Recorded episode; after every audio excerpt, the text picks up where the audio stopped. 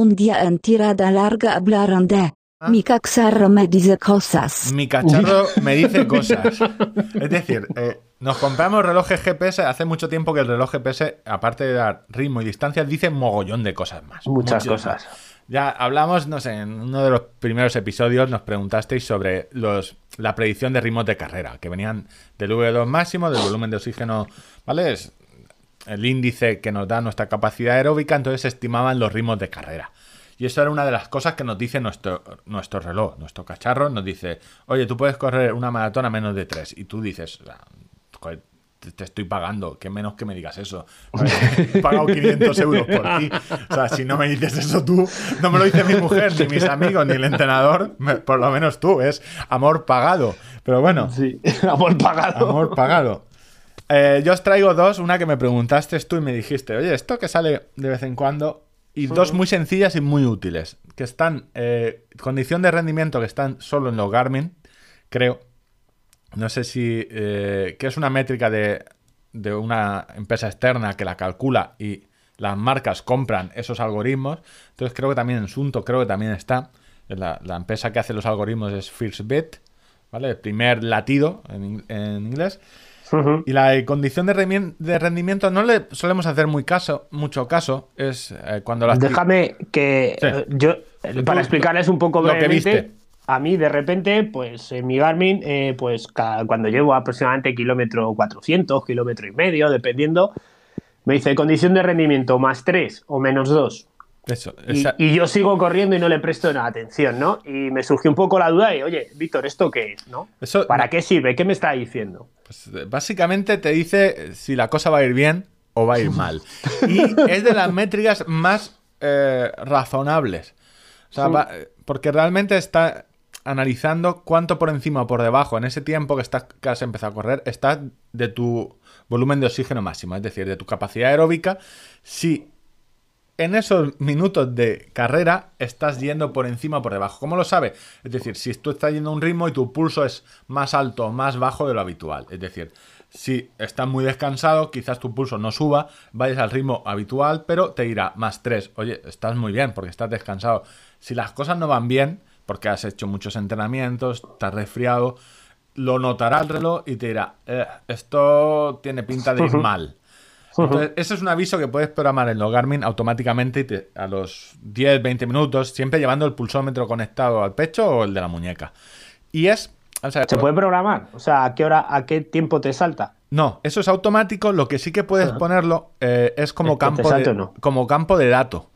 Ah, Entonces, es útil para saber cómo eh, estás al inicio de un entrenamiento, pero también cómo la vas cagando eh, conforme eh, va el entrenamiento. Es decir, no cómo la vas cagando, pero si Ya, ya. realmente no tienes fondo y eh, enseguida tu estás- pulso va subiendo demasiado. entonces demasiado ese índice verás cómo ritmo va bajando. Sí, pues, al final tiene que bajar porque tú te vas cansando con respecto, o sea, no tienes el, mismo volumen de oxígeno, no tienes la misma capacidad aeróbica después de una hora que después de tres o a los 10 minutos, pero lo puedes programar eh, para que te salte automáticamente te dé una indicación de, oye, pues hoy quizá lo que tenía planeado no es el mejor día para hacerlo, o a lo mejor sí, voy a sufrir.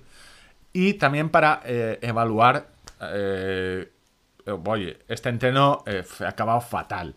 Pues sí, el reloj me dice que sí, he acabado fatal. O Efectivamente. es, al final las métricas lo que sirven es para dar un, un valor aproximado a tus sensaciones. O sea, un reloj, es decir, sirve para Yo en eso. realidad estoy muy conforme con lo que me dice en ese momento. O sea, Sí, sí. hasta ahora no sabía qué significaba. Obviamente no hace falta ser muy listo. Si te pone más 3 en verde, dice, no sé, igual me está diciendo algo positivo y si te pone menos 2 en rojo, pues Claro. igual te está diciendo... Eh, también es verdad que cuando llevas mucho tiempo sin entrenar, eh, se le va. Porque siempre que lleves mucho tiempo sin entrenar, el V2 máximo se te va, las predicciones se te van, todo se te va.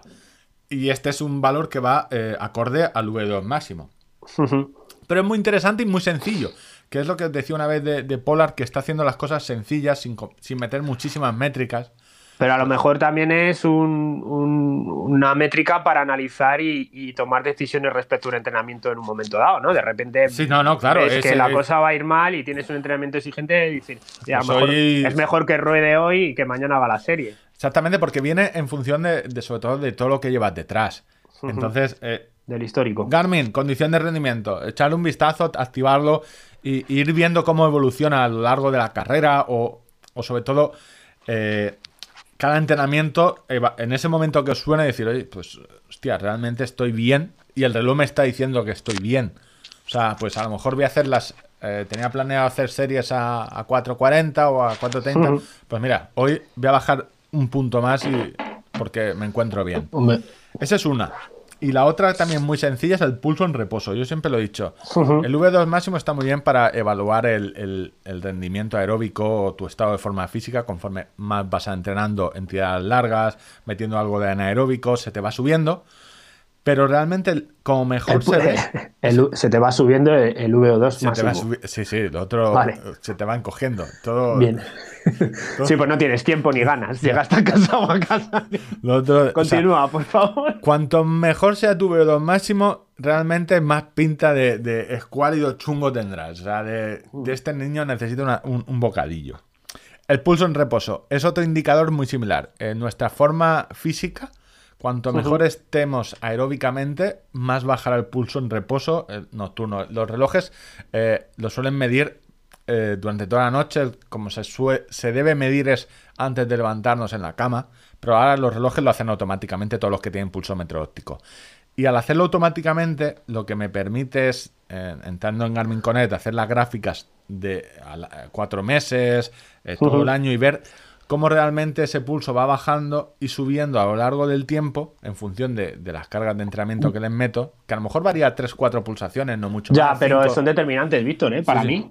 En mi caso son determinantes. son cuatro que te bajan luego de los picos. yo de, de, tener, o sea, cuando estoy en plena forma, rondo 50 pulsaciones y ahora que no estoy en forma, estoy en 54, por ahí. Es un, es un valor Me lo noto mucho. Es un valor. Si he estado constipado también. Estoy dos pulsaciones por encima. O sea, yo me lo noto mucho. Yo solo vigilo mucho y, para mí es un índice muy, muy, muy fiable. De sí, sí, no. y además es muy sencillo, muy fácil de acordarte. Pues sabes si, que cuando estás en forma estás en 50, cuando no estás en 54, 55 y luego a, larga, a largo tiempo y también a corto. Es decir, si un día dices estoy en 53, es que has dormido fatal, el estrés, también aunque es muy estable, es decir, que no bajas de 50 a 47 en, por una semana de entrenamiento, o sea, cuesta bajarlo. Está pero, claro. pero sí que lo subes cuando las cosas te van mal. Es decir, una semana de estrés, de repente eh, notarás que tu pulso en reposo es más, más alto de lo habitual. Eh, es un indicador de, no te, o sea, tu cuerpo está estresado, no te pases en los entrenamientos. No te pases, exacto. son dos métricas muy, muy sencillas que a veces eh, nos miramos muchas cosas y estas, que se pueden mirar tanto en un entrenamiento concreto o a lo largo del tiempo, van muy bien. Yo esta la miro, la miro mucho, ¿eh?